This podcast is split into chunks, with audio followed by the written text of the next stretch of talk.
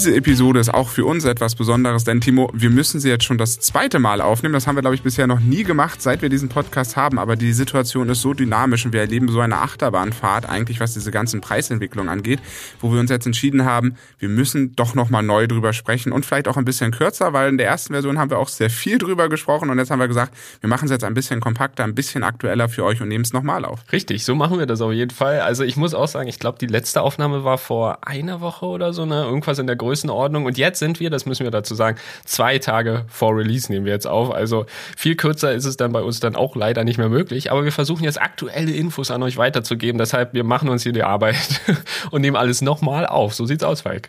Und wir wollen heute ja darüber sprechen, äh, warum die Strompreise so extrem gestiegen sind. Wir werden auch ein bisschen auf den Gaspreis eingehen, warum der damit auch zusammenhängt. Ähm, wir werden über den Euro und den US-Dollar-Kurs miteinander äh, diskutieren und besprechen, ne, Timo, was der mhm. dann da auch noch mit zu tun hat. Und äh, alles das sehen wir uns jetzt in dieser Episode an. Und es wird super spannend. Wir finden dieses Thema sehr interessant. Wir haben uns auch sehr viel belesen, auch die ganzen letzten Wochen, wo wir uns jetzt schon insgesamt mit dem Thema beschäftigt haben. Und es gibt, glaube ich, kein anderes Thema, was so dynamisch ist und was auch so eine Achterbahn Fahrt eigentlich jetzt hinter sich hat, ne? Das stimmt wirklich. Und ich muss aber eines noch vorweg sagen, er wird es vergessen. Es wird jetzt dieses Mal wieder so eine Art Doppelepisode. Ich weiß gar nicht, nicht, dass wir das jetzt immer etablieren, keine Angst, aber äh, wir haben das ja schon mal so ähnlich bei den Wasserstoff-Episoden vor kurzem gemacht. Und hier ist es jetzt so ähnlich. Heute schauen wir uns an, hey, wie entsteht denn jetzt, also nicht wie entsteht der Preis, dazu, kleiner Fun Fact, haben wir schon mal eine Episode gemacht, also wie der Strompreis an sich entsteht, wie, was der so für Bausteine hat. Das könnt ihr euch alles äh, in Ruhe in, äh, anhören, wenn ihr wollt. Aber jetzt geht es darum, warum er so teuer wird, wie du ja gerade schon gesagt hast, Falk. Aber in der nächsten Episode geht es dann darum, jetzt ist der äh, Strompreis so hoch. Wie kann man denn jetzt da Geld sparen und natürlich schlussendlich ja, äh, schlussendlich dadurch nachhaltiger leben. Also insofern kleine Doppelepisode dieses Mal wieder dabei. Ja, die zweite Folge wird sehr besserwisserisch. Da müsst ihr euch dann darauf einlassen, äh, dass wir euch mal sagen, was ihr alles tun könnt. Finde ich aber spannend. Es gibt so ein, zwei Tipps, die sind äh, vielleicht auch ganz cool mal für den Alltag, aber da sprechen wir dann in der nächsten Episode drüber. Und Timo, willst du jetzt mal die Begrüßung machen? Du freust dich immer so. Ich freue mich so, vor allem, weil ich das fast nie mache. Das machst fast immer du. Deshalb finde ich das so toll, dass du mir das überlässt. Und damit hallo und herzlich willkommen bei Voltage, eurem Podcast für die erneuerbare Mobilität und Energie. Und denkt gerne daran, uns zu abonnieren, damit ihr bzw. du gar keine Episode mehr von uns in Zukunft verpasst. Und dann natürlich auch alle anderen schön in eurer Liste seht. Das ist natürlich auch ganz cool. Achso, und ich weiß, eigentlich sagen wir es immer zum Schluss, aber ich habe gerade Lust, es zu sagen, lasst uns doch gerne auch einen Kommentar da oder eine Bewertung, wenn ihr Lust habt. So, jetzt aber zum Programm, oder Falk?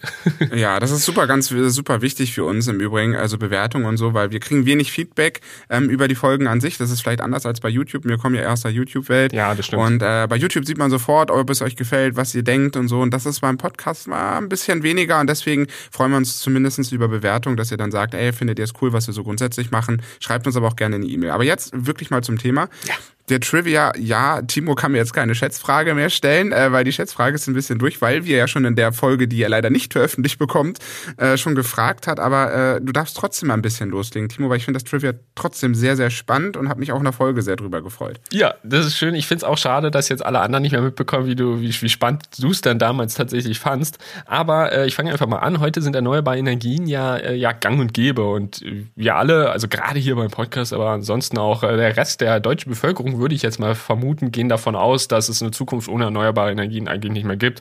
Wahrscheinlich sogar über Deutschland hinaus in den allermeisten Ländern.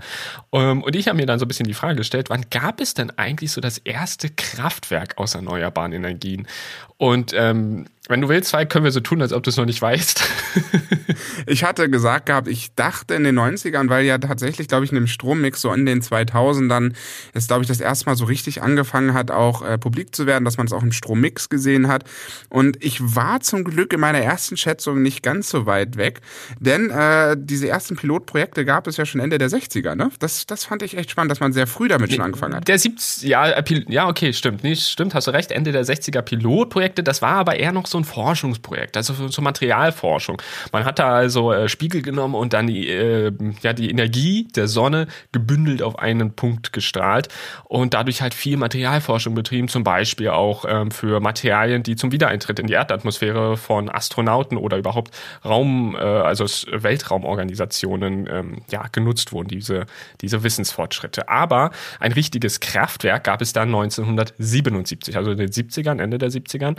Ähm, Und das wurde im Januar eingeweiht und war ein sogenanntes Sonnenwärmekraftwerk und hat, und das fand ich äh, einfach echt putzig, 60 Kilowatt produziert. Also sehr, sehr überschaubar. Aber es war das erste, so nach unserem Wissensstand jetzt, äh, erneuerbare ja, Kraftwerk, wenn man so möchte, was es gibt. Spannend ist, dass sie dann erst größtenteils, äh, ich glaube, in den USA eingesetzt wurden und erst in Europa dann quasi später der Durchbruch gelang und heute Europa fast äh, schon äh, eher ein bisschen führender ist als wieder die USA.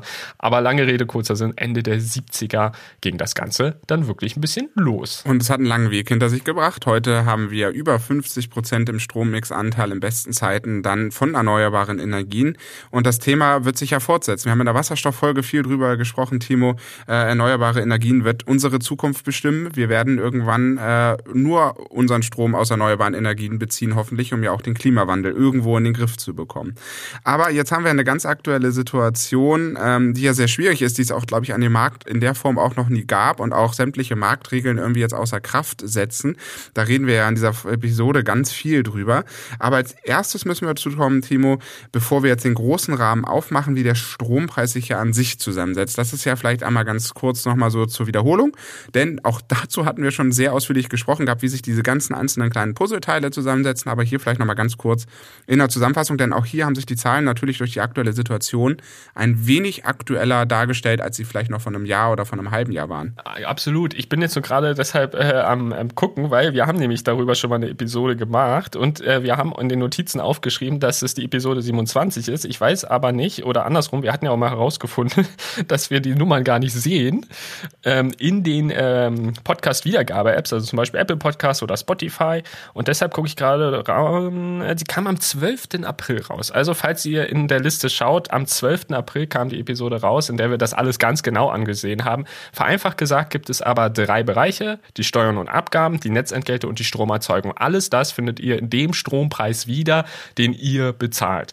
Und Pi mal Daumen, nicht ganz, ist es so eine dritte Regel. Aktuell, also zumindest zweites Halbjahr war es so, dass Steuern und Abgaben 31 Prozent ausgemacht haben. Netzentgelte, ja, das ist quasi dafür, um quasi wirklich das Netz zu betreiben, den Netzausbau fortzuführen, waren so 25 Prozent. Und dann die Sträum, die Sträum, die Stromerzeugung, nein, die Stromerzeugung, beziehungsweise der sogenannte Strom, also die Stromerstehungskosten, so wird es auch manchmal genannt, machten dann 44 Prozent. Und hier ist das Spannende, in der Regel sind die Stromerzeugungskosten oder die Stromerstehungskosten geringer, also machen einen geringeren Anteil dieser äh, dieses Strompreises, den wir schlussendlich zahlen, aus. Ich glaube, was hatten wir damals gesagt? Irgendwas um die 30 Prozent oder so war das mal vor einem halben Jahr, dreiviertel Jahr, oder? Ja, aber auf jeden Fall geringer. Also ich glaube, zum Beginn dieses Jahres waren es noch knapp 38 oder 39 Prozent und davor waren es halt knapp, glaube ich, 30, so wie du schon sagtest. Ne? Ähm, das ist immer so ein bisschen am, ja, am, am Rödeln, ne? sag ich mal so. Das fährt immer so ja. ein bisschen Achterbahn, wie sich dieser, dieser Strommix zusammensetzt, weil ja einfach die Stromerstehungskosten diejenigen sind, die sich ja die ganze Zeit im Endeffekt ändern. Ähm, aber dazu kommen wir, glaube ich, in dieser Episode noch sehr ausführlich, Timo, wie sich dann das zusammensetzt. Wichtig vielleicht zu wissen, ähm, es gibt immer die Abstufung bei den Stromerstehungskosten, dass die erneuerbaren Energien immer im Endeffekt das günstigste von allen sind. Also da sind wir teilweise bei 5 Cent bei Windkraft. Ja. Danach kommt, glaube ich, äh, Atomkraft genau. ne, mit irgendwie 10 Cent Pi und dann geht's immer, geht das immer so gestaffelt nach oben und äh, Kohle ist dann, glaube ich, so noch ein Stück teurer und dann so weiter. Aber da kommen wir gleich noch dazu, ähm, würde ich sagen, wenn wir dann bei dem Marktprinzip der Stromzusammensetzung sind, wie sich der Strompreis bei uns in Deutschland zusammensetzt. Ähm, wir müssen aber erstmal, Timo, glaube ich, über das Thema sprechen, was der Gaspreis damit zu tun hat, weil das wissen ja viele nicht und das wusste ich vorher auch nicht. Genau, denn der Gaspreis ist äh, eigentlich fast der Haupt, ähm, ja wie sagt man, Hauptantrieb aktuell, weshalb auch der Strompreis durchaus äh, so fluktuiert, also lange Zeit sehr hoch ging. Jetzt gerade, das ist unter anderem ein Grund, weshalb wir die Episode tatsächlich neu aufnehmen, jetzt gerade wieder ein wenig sinkt, aber dazu später mehr. Aber auf jeden Fall, wenn man sich nämlich, das ist nämlich ganz spannend, tatsächlich die äh, Grafiken zum Beispiel, können wir sehr empfehlen, ähm, auf Zeit.de, also Zeit Online, dem Nachrichtenmagazin. Ähm, dort gibt es einen sogenannten, ich glaube, Energiemonitor nennen sie es. Und hier könnt ihr sehr genau alles Mögliche nachsehen. Ich finde das ein Traum. Ich hoffe, dass sie das irgendwie weiterbehalten, aber irgendwann wird, werden sie es wahrscheinlich auch wieder einstellen, wenn das Ganze ein bisschen äh, vorbei ist. Das Thema, wann das auch immer sein wird, das werden wir sehen. Aber ich finde das ein Traum, weil du kannst alles im Detail sehen. Und hier finde ich es ganz spannend, wenn man sich mal die Gaskosten neben die Stromkosten legt, die Grafiken dann ist das relativ ähnlich tatsächlich. Es ist nicht gleich, aber es ist ähnlich. Und das hat auch einen Grund, denn die, die, die Gaskosten, die haben sehr viel mit den Stromkosten gemeint. Was genau, das sehen wir uns gleich noch an. Aber jetzt ist erstmal die Frage, warum, damit wir das überhaupt auch erstmal verstehen, warum denn überhaupt der Gaspreis aktuell tendenziell, jetzt gerade sinkt er wieder ein bisschen, aber sonst tendenziell gerade steigt. Ähm, und da gibt es quasi ja so einen sehr großen Punkt und dann noch einen zweiten großen und dann noch ein, zwei kleine. Und zwar die beiden großen sind Nachfrage, Angebot und der Gaspreis orientiert sich am Ölpreis. Aber ich würde sagen, fangen wir erstmal kurz mit Nachfrageangebot an, oder? Genau. Ähm, wie ja bekannt, in Deutschland sind wir von russischen Importen bisher sehr abhängig gewesen. Ich weiß gar nicht, Timo, ich glaube fast 50 Prozent oder sogar über 50 Prozent unserer Gas, äh, ja, unserer Gaslieferungen kommen im Endeffekt aus Russland. Jetzt natürlich mit dem sehr traurigen Angriffskrieg auf die Ukraine hat sich natürlich unser Verhältnis berechtigterweise zu Russland sehr deutlich geändert. Äh, wir haben Sanktionen, berechtigte Sanktionen eingeführt. Russland hat daraufhin gesagt, na ja, wenn ihr uns sanktioniert, äh, dann drehen wir euch so ein bisschen den Gashebel dann zu und ähm, sagen, wir wollen da nicht weiter importieren. Die Situation haben wir ja auch mittlerweile, Timo, ne? dass wir kein russisches Gas bekommen. Ein mhm. Teil unserer Nachfrage wird im Moment über LNG gedeckelt, also über Flüssiggas, was von anderen Ländern kommt. Da wollen wir auch Flüssiggasterminals bauen, aber das ist alles ein Thema für 23 und fortfolgend. Aber auf jeden Fall haben wir genau dadurch die Situation, dass unsere Nachfrage an sich natürlich gleich bleibt. Wir verbrauchen genauso viel Gas wie eigentlich die ganzen Jahre davor, aber das Angebot natürlich deutlich nach unten gegangen ist, das, was wir importieren können.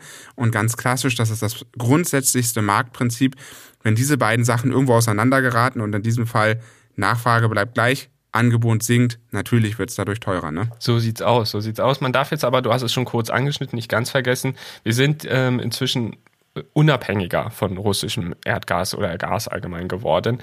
Ähm, und das darf man jetzt, glaube ich, wirklich nicht vergessen. Es ist aber noch eine Situation, die sehr ähm, überhastet ist, sage ich mal. Ne? Also wir, wir sind jetzt einfach noch nicht an dem Punkt, wo wir stabil von anderen Staaten Unterstützung bekommen, sodass wir sagen, okay, wir brauchen gar kein anderes Gas mehr, sondern es ist gerade noch so, uh, wir müssen jetzt ganz schnell schauen, wie kriegen wir hier Gas, wie kriegen wir da Gas. Auch unser Wirtschaftsminister Robert Habeck war da ja in den letzten Monaten oder im letzten halben Jahr viel in den Nachrichten Nachrichten, hat viel geguckt, dass äh, aus anderen Staaten Gas importiert werden kann. Ähm, genau, aber deshalb ist gerade der Punkt, aus Russland bekommen wir durchaus weniger. Und das haben wir halt die Vorjahre, vor, vor Jahrzehnte eher gesagt, äh, immer bekommen. Und dadurch ist auf einmal weniger Angebot da. Das ist, ja, das ist so der erste große Punkt, würde ich sagen. Das ist der erste große Punkt und auch hier ist ein Punkt, warum wir diese Folge neu aufnehmen mussten. Denn äh, mittlerweile ist es so, dass unsere Gasspeicher in Deutschland zu über 98 Prozent gefüllt sind. Das heißt, jetzt im Moment drosseln wir unseren Einkauf und super spannend finde ich, und das ist genau das, was äh, Timo aus dem sagt, ist, ne, man sollte nochmal auf Zeit gucken. Der Gaspreis an der Börse ist damit wirklich Achterbahn gefahren. Ne? Wir hatten erst so mhm. leichte Schwankungen, dann hatten wir einen unfassbaren Ausschlag gehabt nach oben, der die Gaspreise wirklich in alle Himmelsphären gehoben hat. Und heute sind wir wieder bei einem Börsenpreis von drei Cent angekommen. Das heißt, man sieht sehr schön dieses Nachfrageangebot äh. Wir haben sehr sehr viel eingekauft, weil wir natürlich wir wollten natürlich für den Winter sehr sehr viel Gas speichern und sagen, wir wollen die Energieknappheit so früh wie möglich irgendwo angehen. Jetzt sind wir so weit, dass wir den Einkauf drosseln. Damit geht der Gaspreis nach unten, aber viele sagen natürlich, und das müssen wir bedenken, wenn dann die Gasspeicher leer sind, müssen wir wieder auch anfangen zu kaufen. Das heißt, der Gaspreis geht dann wieder absolut in die Höhe. Also sehr spannendes Prinzip. Ähm, das ist noch nicht ausgestanden. Das ist jetzt erstmal nur eine Zwischensituation, dass wir wieder günstig sind. Aber wir sind noch lange nicht über dem Berg. Aber ich würde sagen, gehen wir mal zum zweiten Punkt über, denn ähm, es gibt halt noch, den hatte ich ja gerade schon ganz kurz angesprochen, die Orientierung am, äh, des Gaspreises am Ölpreis. Und äh, das ist erstmal traditionell häufig so gemacht, damit man ein bisschen, ein bisschen plan, besser planen kann für die beiden Preise und so weiter. Aber was eigentlich das Problematische, sage ich mal, ist, ist, dass der Ölpreis ähm, in US-Dollar angegeben wird und wir in Europa logischerweise mit Euro zahlen. Und äh, hier kommt noch eine weitere Sache, wo ich auch am Anfang dachte oder wo, wo ich gar nicht mit gerechnet habe, dass das noch einen Einfluss hat. Hier kommt eine weitere Sache dazu, nämlich der Wechselkurs zwischen US-Dollar und Euro. Denn der Euro wird aktuell tendenziell immer schwächer. Und äh, wohingegen man zum Beispiel im Januar für 1 Euro noch 1 Dollar und 13 Cent erhalten hat, bekommt man aktuell, Pi mal Daumen für 1 Euro, 1 Dollar. Das bedeutet, es ist ziemlich genau 1 zu 1. Und das ist ziemlich doof, weil wir bekommen jetzt quasi für das, was wir jetzt zahlen, weniger als für das gleiche, was wir vor einem halben, dreiviertel Jahr bezahlt haben. und damals haben wir mehr erhalten.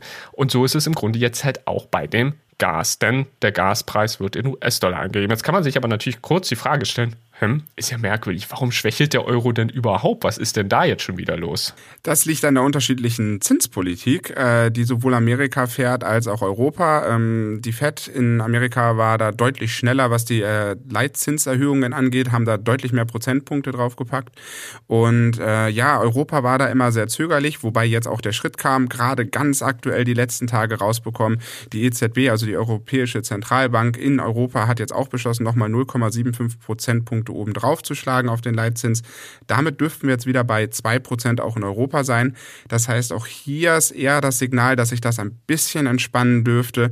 Aber Europa ist da immer in der Finanzpolitik ein bisschen vorsichtiger, ne, Timo? Was als Amerika? Aktuell auf jeden Fall, aktuell auf jeden Fall. Vielleicht eine kleine kurze Ergänzung. Ich weiß nicht, ob ich es überhört habe, aber für alle, die den Begriff FED nicht kennen, das ist der, die Kurz, der Kurzname, sage ich mal, für die Zentralbank in den USA. Dass man das auch einfach kurz einordnen kann. Aber ansonsten genau hast du absolut recht. Ähm, das ist tatsächlich tatsächlich so, dass Europa da etwas vorsichtiger ist. Und dadurch ist es verständlich, denn wenn du quasi in den USA mehr Zinsen bekommst, wenn du da Geld anlegst, naja, dann legt man halt da Geld an, anstatt in Euro das Geld anzulegen. Und dadurch, das machen dann halt viele Staaten und so weiter, wird der US-Dollar im Vergleich zum Euro stärker, beziehungsweise der Euro eben schwächer. Und das ist genau der Punkt.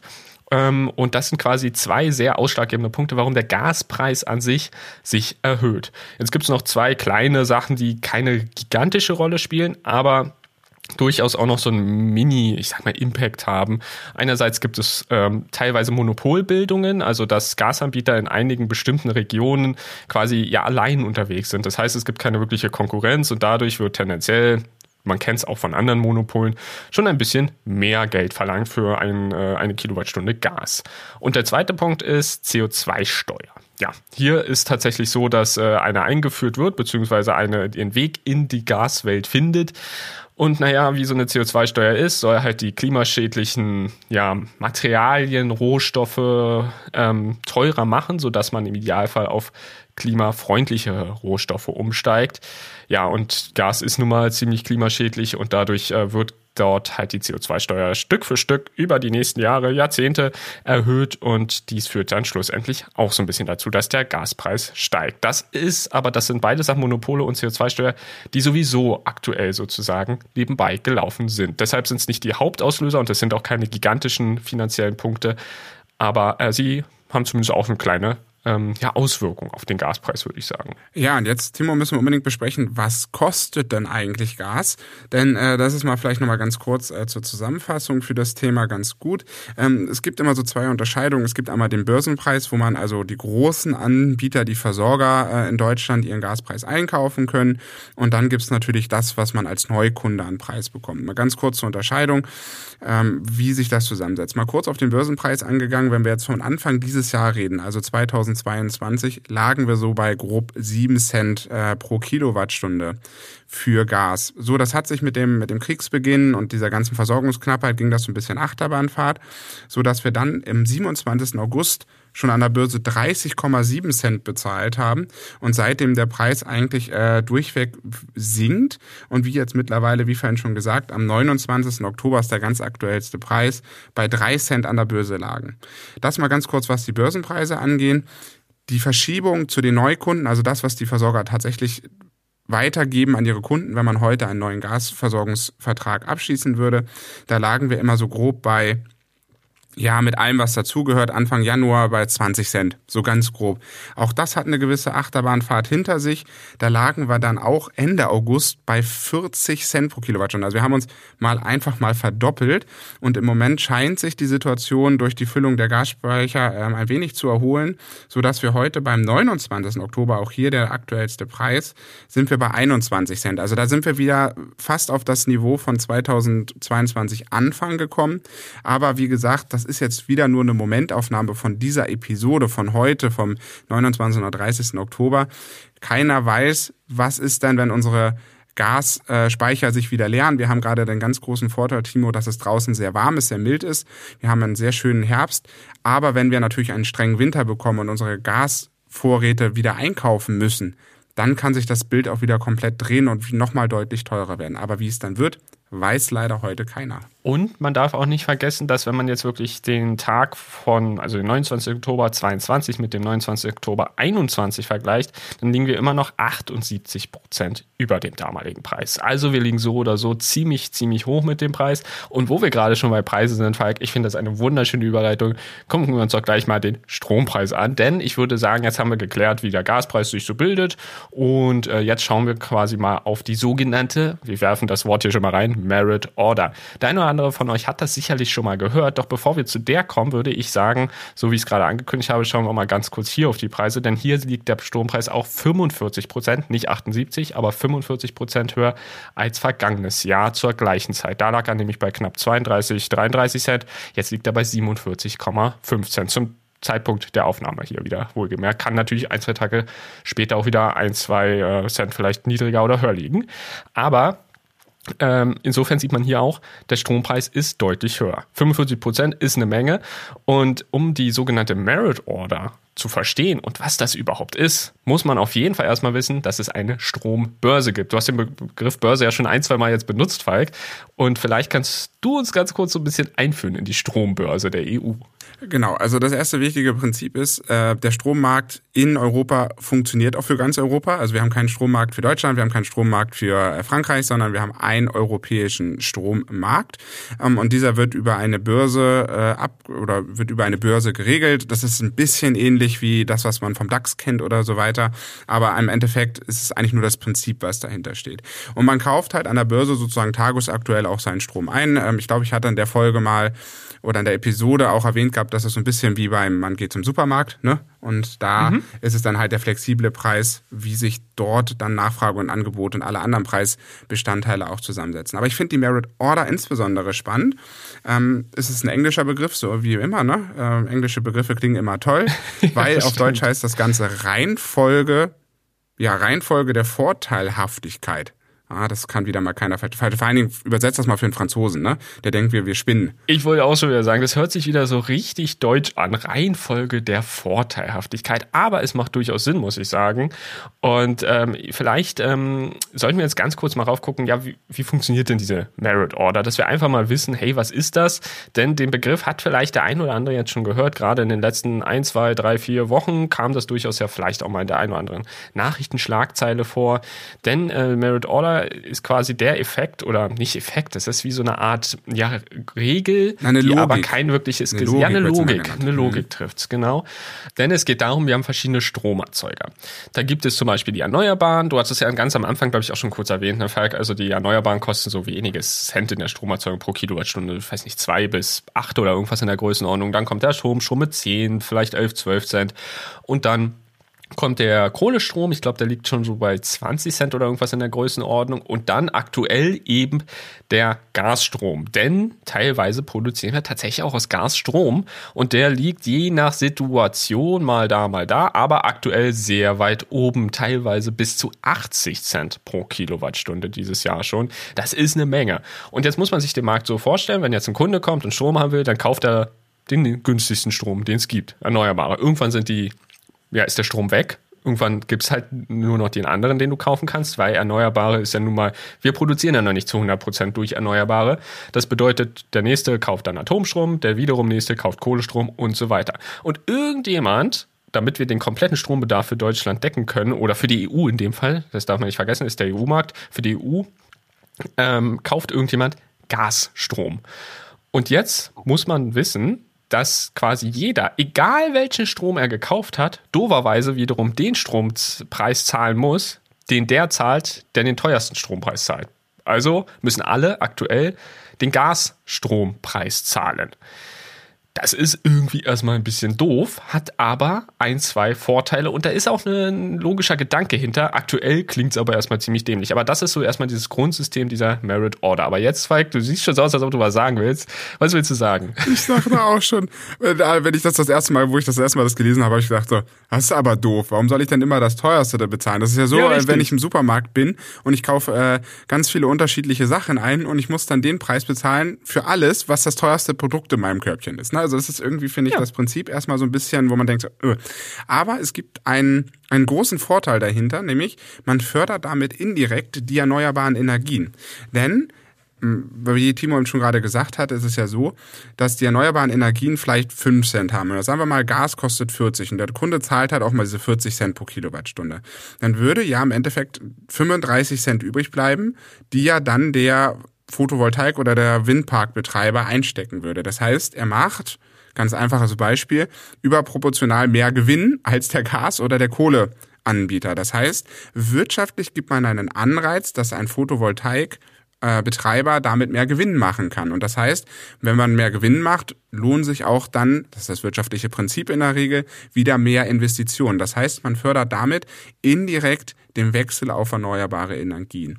Das Problem ist nur, was wir heute haben, ist, dass diese Merit Order bisher immer ganz gut funktioniert hat, weil eigentlich auch alle Preise ziemlich stabil geblieben sind. Und der Gaspreis macht damit aber oder macht damit ja heute gar nicht mehr mit, sondern der Gaspreis schießt durch die Höhe, der macht eine Achterbahnfahrt, der ist von all dem beeinflusst. Und das heißt, die Merit Order ist jetzt hier wirklich sehr an ihre Grenzen gekommen, ne, Timo? Also wir sehen, mhm. dass halt, dass es sehr hohe Gewinne gemacht werden. Und das ist ja auch ein Punkt, da kommen wir ja gleich ein bisschen später dazu in dieser Episode, dass man ja auch an diese Gewinne eventuell ran möchte. Aber Theoretisch gesehen ist die Merit Order in normalen Marktzeiten wirklich gut, weil dann nämlich immer sozusagen die erneuerbaren Energien, die nun mal auch die günstigsten von allen sind, am besten gefördert werden. Und das wiederum führt dazu, das darf man ja auch immer nicht vergessen, dass dann quasi die erneuerbaren Energien erstmal die, die Stromerzeuger ihre ja, Stromproduktion ausbauen können, innovativer bauen können, weil sie wieder mehr Gewinn machen und diesen halt einsetzen können.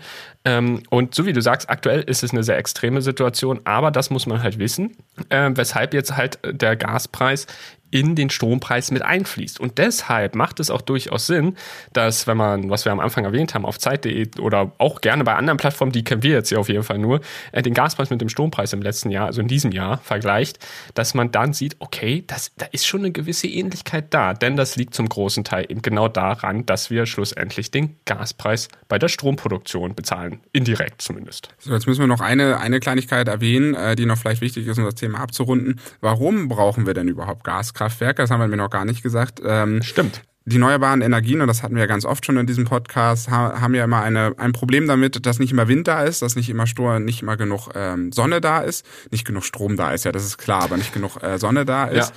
Und ähm, dadurch haben wir natürlich immer sehr starke Schwankungen, was die Stromerzeugung angeht. Und das sieht man auch sehr gut in den Grafiken. So ein Atomkraftwerk, das läuft eigentlich durchgängig. So ein äh, Kohle, also ein Kohlekraftwerk an sich läuft sehr durchgängig.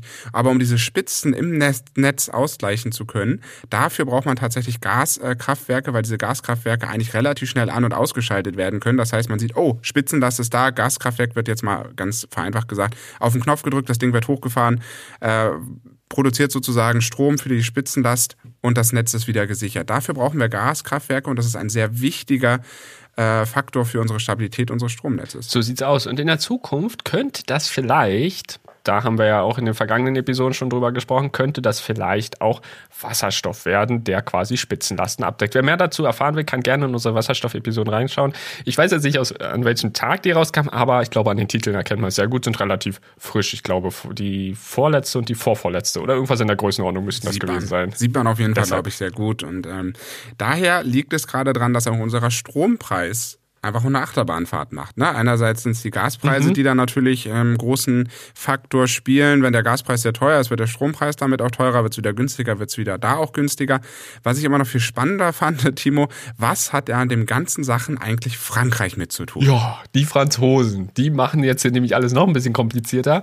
Ähm, es ist nämlich so, dass Frankreich aktuell den Großteil, na, nee, aktuell, das ist falsch gesagt, aber grundsätzlich den Großteil seines Strombedarfs mit Atomkraft deckt. Zwei Drittel. Das finde ich als Nachbar nicht sehr angenehm, aber es ist so, wie es ist. Zwei Drittel des Stroms werden von Atom oder werden mit Atomkraft produziert.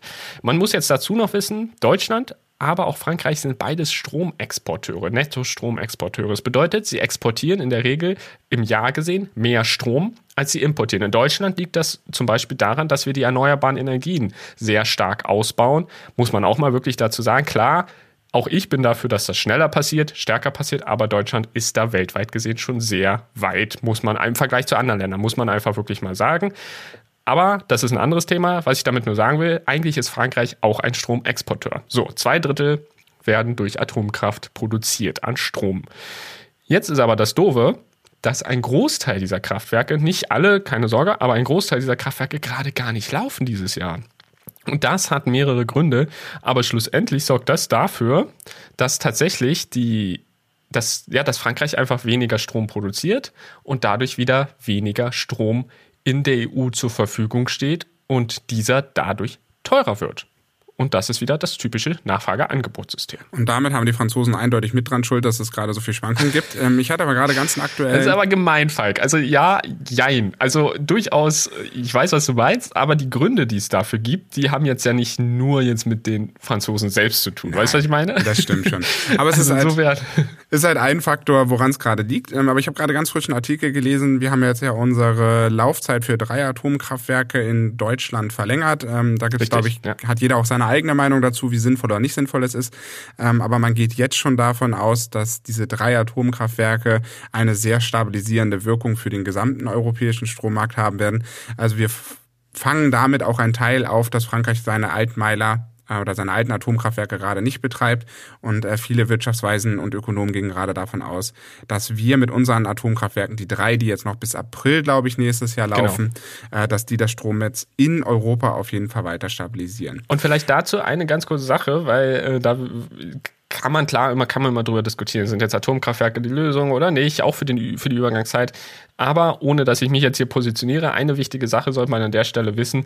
Ähm, zum Beispiel, es gibt große Probleme, häufig Strom von Nord nach Süddeutschland zu schaffen ähm, weil im Norden Deutschlands oder überhaupt im Norden Europas deutlich mehr Strom produziert wird durch die erneuerbaren Energien und im Süden Deutschlands wenig liegt auch unter anderem dabei, dass politisch teilweise sehr viel blockiert wird, ist ein anderes Thema, aber auf jeden Fall hat man da teilweise das Problem, eben den Strom in den Süden zu bekommen. Und genau hier können eben diese Atomkraftwerke auch wieder aushelfen. Also das wollte ich einfach nur nochmal ergänzen, das ist auch ein Punkt, der, äh, glaube ich, relativ logisch dann zu verstehen ist, wo man einfach weiß, ah, okay, dann ist es einfacher, dort den Süden Deutschlands mit Strom zu versorgen. Super, jetzt haben wir schon mal alles das abgehandelt. Jetzt wissen wir auf jeden Fall gemeinsam schon mal, äh, warum Gas so teuer ist. Wir wissen, warum Strom so teuer ist, warum wir eine Achterbahnfahrt machen. Und jetzt geht es ja darum, die Politik ist ja gerade, und das ist unfassbar. Das habe ich, habe ich auch noch nie so erlebt, wie dynamisch die Situation ist und äh, wie viele neue Nachrichten es da gibt. Und unsere Regierung ist ja gerade dabei, irgendwie zu schauen, äh, dass sie uns als Verbraucher, aber natürlich auch die Industrie und das Handwerk zu entlasten versucht. Ne, Timo, das ist ein großes Thema. Mhm. Ähm, für die Gasmarkt gibt es jetzt eine Idee. Voraussichtlich wird im Dezember der Staat unsere Vorauszahlungen an die Versorger bezahlen.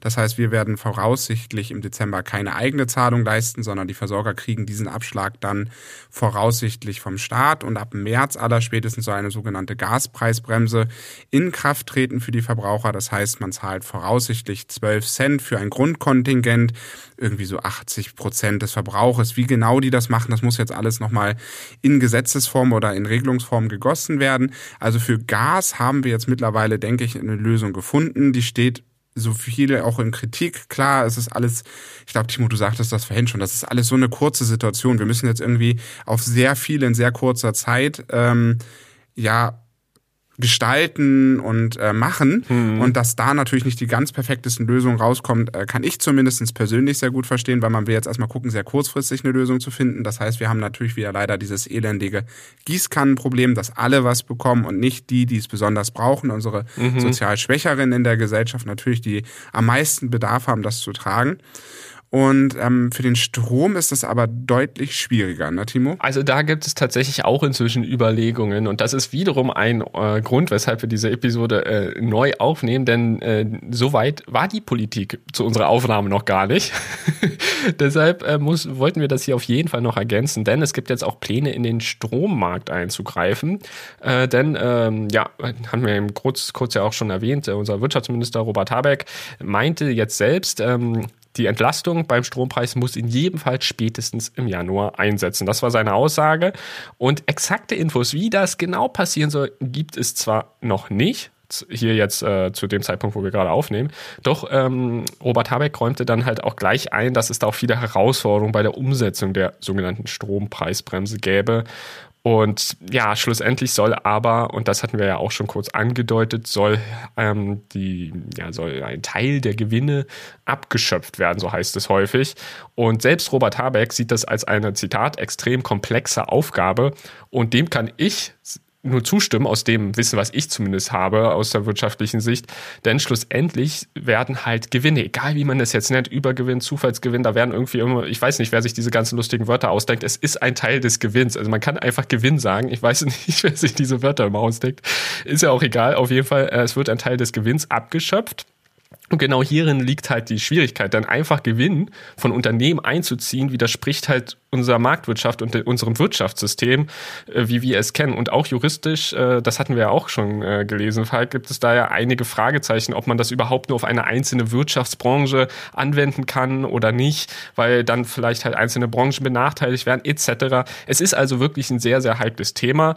Ähm, aber was bisher bekannt ist, zumindest wurde da schon öffentlich darüber ähm, berichtet, ist, dass zur Finanzierung dieses Vorhabens äh, erwägt wird, 90 Prozent des Gewinns von Stromunternehmen einzuziehen, die oberhalb, und das ist jetzt der wichtige Punkt, der Erzeugungs-, also Stromerstehungskosten, über die wir am Anfang gesprochen haben, plus ein Gewinnausschlag liegen. Also man kann quasi die Stromerstehungskosten behalten und einen kleinen Gewinn. Und da ist jetzt nämlich genau die Frage, welchen Gewinn man dafür quasi definiert. Und das, was übrig bleibt, davon 90 Prozent quasi, die sollen dann abgeschöpft werden. Das ist zumindest das, was bisher bekannt ist.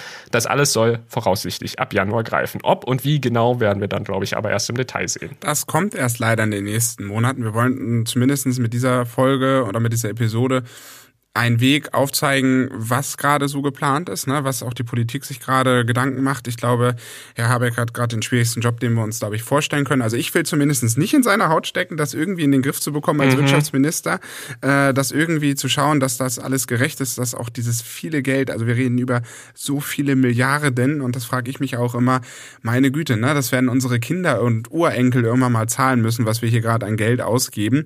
Ähm, ich kann das auch nachvollziehen, dass wir irgendwie einen Weg finden müssen, bestimmte Gelder aus dem Markt wieder an uns Verbraucher zurückzugeben. Es ist eine unfassbar schwierige Situation. Ähm, ich bin sehr gespannt, wie es da weitergeht. Vielleicht machen wir auch immer noch mal ein Update im nächsten Jahr zu dieser Episode.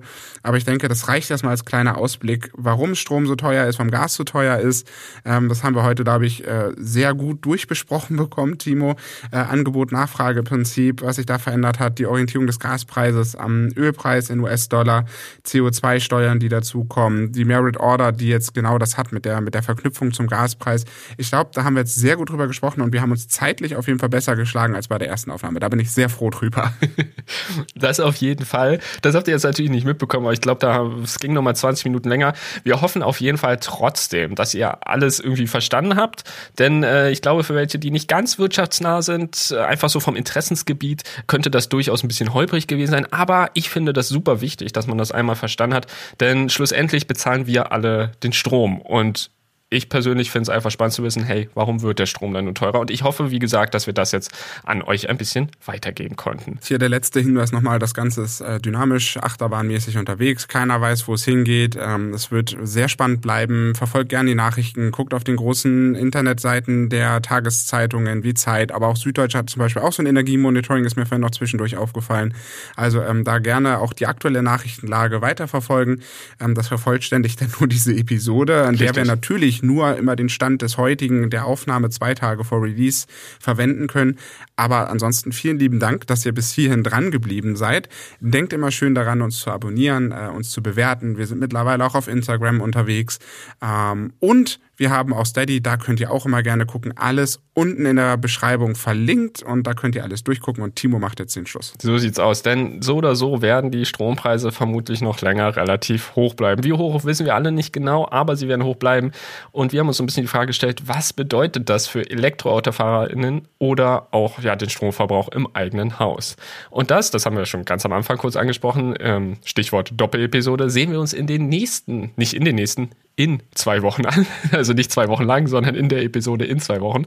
Ähm, und geben ein paar Tricks und Tipps, wie man geschickt und teilweise ohne wirklich viel Komfortverlust einfach nur mit einem kleinen Trick Strom sparen und somit bares Geld sparen kann und natürlich auch nachhaltiger leben kann. Denn das kann man da durchaus auch nach der ganzen, ja, ich sag mal, Energiekrise, wie es ja häufig in den Nachrichten heißt, weitermachen. Lange Rede, kurzer Sinn. Schaltet auf jeden Fall sehr, sehr gerne wieder nächste Episode. Ich wollte schon gerade nächste Woche sagen, aber wir sind leider erst wieder in zwei Wochen dabei. Aber ich freue mich trotzdem drauf. Schaltet gerne wieder in zwei Wochen ein und äh, vielen Dank an dieser Stelle fürs Zuhören. Bleibt gesund und bis zum nächsten Mal. Ciao. Vielen Dank. Tschüss.